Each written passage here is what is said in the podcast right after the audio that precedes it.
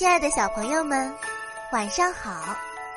欢迎收听由雨田声文出品的《亲亲宝贝晚安故事》，我是主播木怡姐姐。接下来我会每天给你讲一个好听的故事，伴你入睡。今天我们要讲的故事是《灰姑娘》。从前。有一个富人的妻子得了重病去世了，留下一个非常可爱的女儿。她不仅聪明漂亮，而且心地善良。后来，富人又娶了新妻子，继母还带来两个女儿。她们外表很美丽，但内心却非常狠毒。他们把小姑娘赶到了厨房里做女佣，又让她换上。灰色的旧外套，干又苦又累的重活。小姑娘吃不饱，穿不暖，连睡觉的床也没有，不得不睡在炉灶旁边，身上沾满了炉灰，又脏又难看，因此大家都叫她灰姑娘。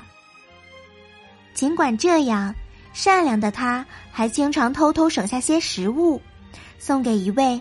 可怜的老婆婆，国王为了给王子挑选未婚妻，准备举办一场为期三天的盛大舞会，邀请全国的年轻姑娘都来参加，当然，也包括灰姑娘的姐姐们。灰姑娘按照他们的吩咐，替他们精心的梳头打扮，她非常羡慕两个姐姐。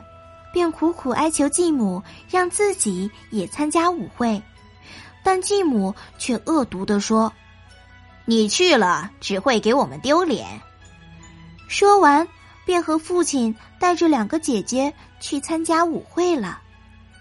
灰姑娘一个人看家，虽然她尽量忍耐，可是，一想到王宫里的热闹舞会，还是不由得伤心，竟哭了起来。灰姑娘，突然有人站在灰姑娘背后叫她。她转头一看，是经常接受灰姑娘食物的那位老婆婆。老婆婆问：“大家都去参加王子的舞会了，你为什么不去呢？”灰姑娘说：“妈妈不让我去，况且我这身打扮，怎么能够进王宫呢？”老婆婆说。你是个心地善良的好女孩，我一定帮你去参加舞会。说着，他拿出一根拐杖，轻敲地上的南瓜，转眼间，南瓜变成漂亮的马车；又一点墙角的四只老鼠，老鼠立刻变成四匹马；然后又用拐杖一指桌边的老猫，猫变成了马车夫。老婆婆接着用拐杖点灰姑娘的衣服，她的脏衣服立刻变成耀眼夺目的新衣。她还从来没穿过这么漂亮的衣服呢。灰姑娘惊呆了，原来老婆婆是个魔法师。最后，老婆婆拿出一双闪亮的水晶鞋给她，微笑着说：“现在你可以去参加舞会了。”但要记住，必须在午夜十二点以前回来。过了十二点，一切都会变成原来的样子。漂亮的灰姑娘坐着马车向王宫驶去。当灰姑娘进入王宫的大厅时，众人睁大眼睛，看着这个无比美丽的姑娘。王子对灰姑娘说：“请跟我跳支舞吧。”灰姑娘像只蝴蝶翩翩起舞，灰姑娘的两个姐姐做梦也没想到，和王子跳舞的女孩就是那个沾满灰尘的灰姑娘。王子一直在问灰姑娘的名字，但他却不能说，因为他的一切只是魔法变的。快到午夜十二点时，他匆忙的离开了王宫。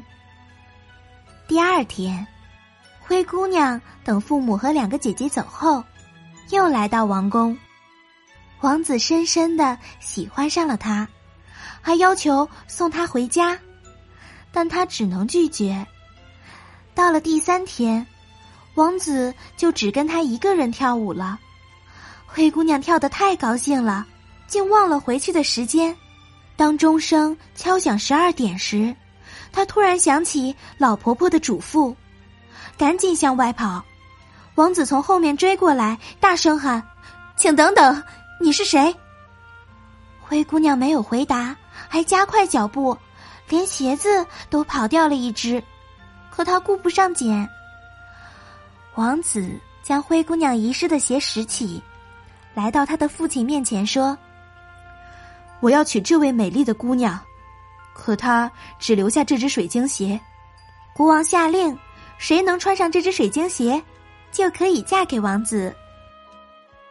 灰姑娘的两个姐姐听到这个消息都非常兴奋，她们认为自己一定能穿上那只鞋。王子拿着那只水晶鞋，挨家挨户让每一个女孩试穿，想找到这只鞋的主人。结果找遍全城，也没找到能穿这只鞋子的女孩。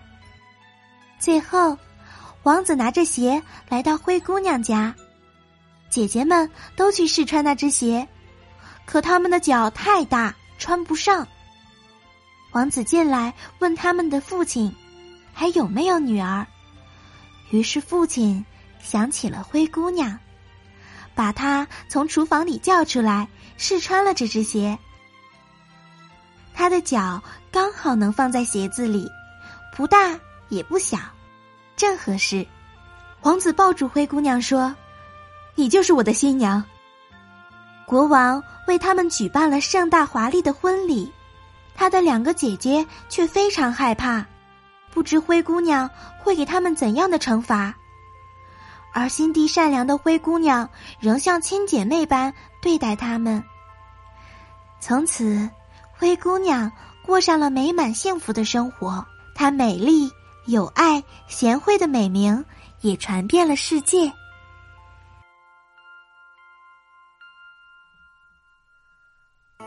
好啦，今天的故事讲到这里就结束啦。晚安，小宝贝们，愿你们每晚都能甜美入睡。